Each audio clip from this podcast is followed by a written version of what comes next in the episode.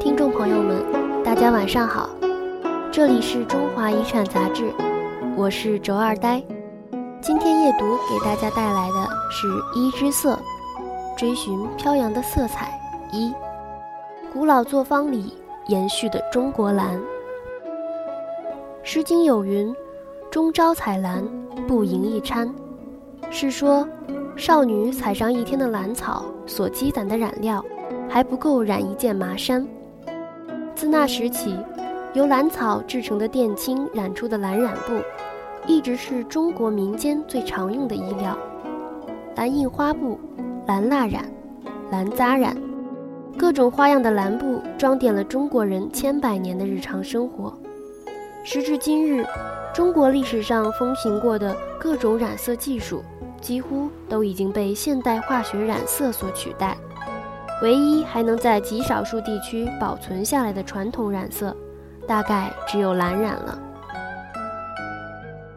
江苏南通被誉为中国的蓝印花布之乡，一直以来以蓝而闻名。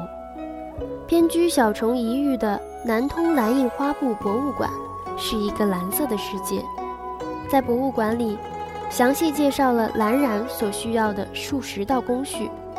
首先是配置染液，将靛青在水缸中调开，再注入化开的石灰水，倒入陈酒或酒糟。用木棍反复搅拌，待液体变为黄蓝色，水面上出现靛花时，就可以舀入染缸，与陈液搅拌均匀，静置一夜。次日微调后，染液就配好了。接着就是布料下缸染色，根据所需颜色不同，布料要反复下缸染色，出缸氧化多次，次数不同，染出的颜色也不同。比如玉白、月白、老蓝、双蓝等，染六七次才能得到深蓝色。染好的布匹再拿到室外挑干曝晒，让染布充分氧化，再吃酸固色，一匹蓝布就完成了。南通市二甲镇有一个传统染坊，名曰曹玉兴，历史已逾百年。曹玉兴染坊里。有两口备受呵护的染池，养在染池中的蓝色异常娇贵，要不断往里添加石灰、酒和新染液，以增加活性。池水表面没有蓝色的靛花，代表着它在休息。开工时，要加入石灰水，将染液中的活性物质吊起来才能使用。仿佛池中的蓝色染液也像有了生命一般，会沉沉睡去。也会需要被人唤醒。在染坊运作中，有一些有趣的术语：灰多撑缸老紧，蓝靛下沉布不易上色；酒多撑缸软松，染时浮色多易掉色。头等师傅掀棚盖，二等师傅标棍摆，三等师傅看飞杯。意指经验丰富的师傅。一掀开盖子，就能看出染液配比是否合适。次一等的师傅要用木棍搅动一下才能明白。第三等的师傅要用碗舀起染液，手指擦擦头发，沾上油脂后轻触染液，观察有机物飘离手指的状况，才能判断清楚。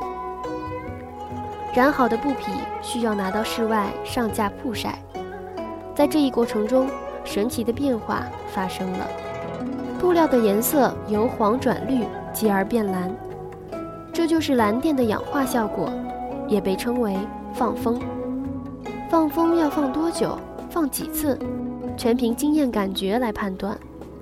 一般而言，植物染蓝需要放风十次左右，这样层层附着的蓝才能牢固。染坊中距离染池不远处，会有四五口大大小小的陶缸依次排开。它们是用来稀释染料的，每一个缸就是一个步骤。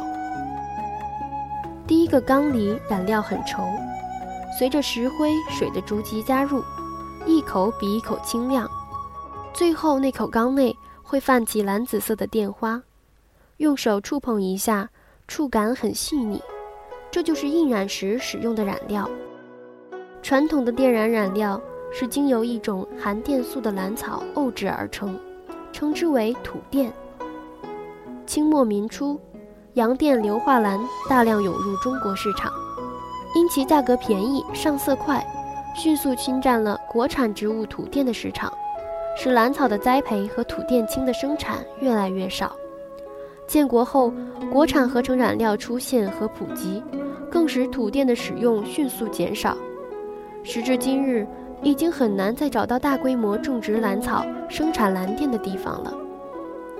浙江乐清市是靛青生产的重地，有许多靛青村。在五六十年代的生产旺期，家家户户种蓝，几乎所有的田地都种上了蓝草。而近年来，绝大部分的制电作坊已经停止生产，种蓝面积也急速萎缩。如今，基本都只剩下几户人家还有零星种植，也仅仅是作为药材保留。而制电打电的传统技艺，更是传承堪忧。需求不足是造成蓝电难觅的根本原因。即便在蓝印花布之乡，街上都找不到一个穿土蓝布的人。而使曹玉兴等古老作坊得以延续的，却是来自高端的需求，国外订单。真正用蓝草染就的布匹，十二米一卷的，价格最低大约也在八百元左右。曾几何时，那唾手可得的平民的蓝，如今却变成了一种奢侈的流向海外的色彩。这是幸或不幸？文章出自《中华遗产》。二零一二年第十二期，作者杨梅，稿件整理：西瓜吃在牛背上。好了，今天的夜读到这里就要结束了，祝大家晚安，好梦。